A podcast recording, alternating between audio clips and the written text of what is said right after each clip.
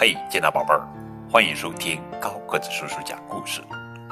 今天给你们讲的绘本故事的名字叫做《没头没尾的故事》，作者呀是俄罗斯安德烈·乌斯塔科夫文，德国亚历山大·荣格图，由曾璇翻译。一只小蚂蚁在海边爬呀。爬呀！小蚂蚁注视着大海，看见海浪一个追赶着另一个拍打过来，它伤心的想：大海这么辽阔，而我却这么的渺小，在我的一生中，可能永远也看不到它的尽头了。那我在这个世界上究竟有什么意义呢？想到这里，小蚂蚁坐在一棵棕榈树下，伤心的哭了起来。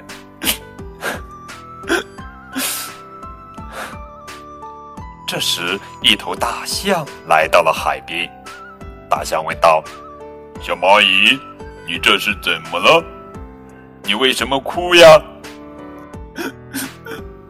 我我看不到大海的尽头，小蚂蚁一边哭一边说：“大象，你也来看一下吧，你长这么高，说不定能看到呢。”于是大象也朝大海望去，它看呀看呀，甚至还踮起了脚尖。可是大海的尽头在哪里呢？他什么也没有看到，大象也坐到小蚂蚁的身边，哭了起来。他们哭得伤心极了。忽然，小蚂蚁拍了拍自己的小脑袋：“大象，你听我说，我有一个办法了。你爬到棕榈树上去，然后我再爬到你的身上，我们再试试。”说不定就能看到大海的尽头了。于是，小蚂蚁爬到了大象的身上，大象又爬到了棕榈树上。他们看呀看呀，可惜他们还是什么也没有看见呀。现在，小蚂蚁和大象一起坐在树上，又嚎啕大哭起来。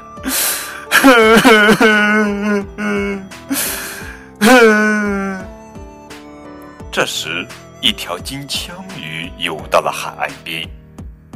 嘿，金枪鱼大声叫着：“我说你们俩呀，为了什么事情哭得这么伤心呢？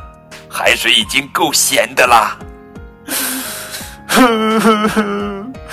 我们看不见大海的尽头。”小蚂蚁和大象哭着回答说：“什么？”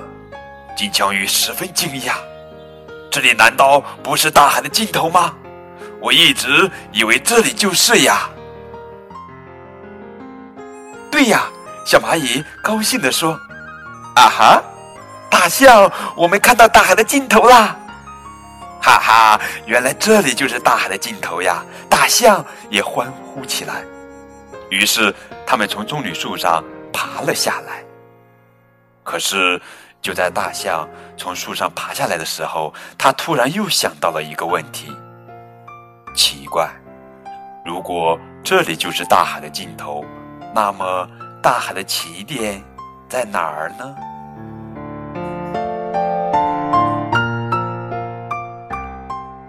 好了，亲爱的宝贝儿，这就是今天的绘本故事《没头没尾的故事》。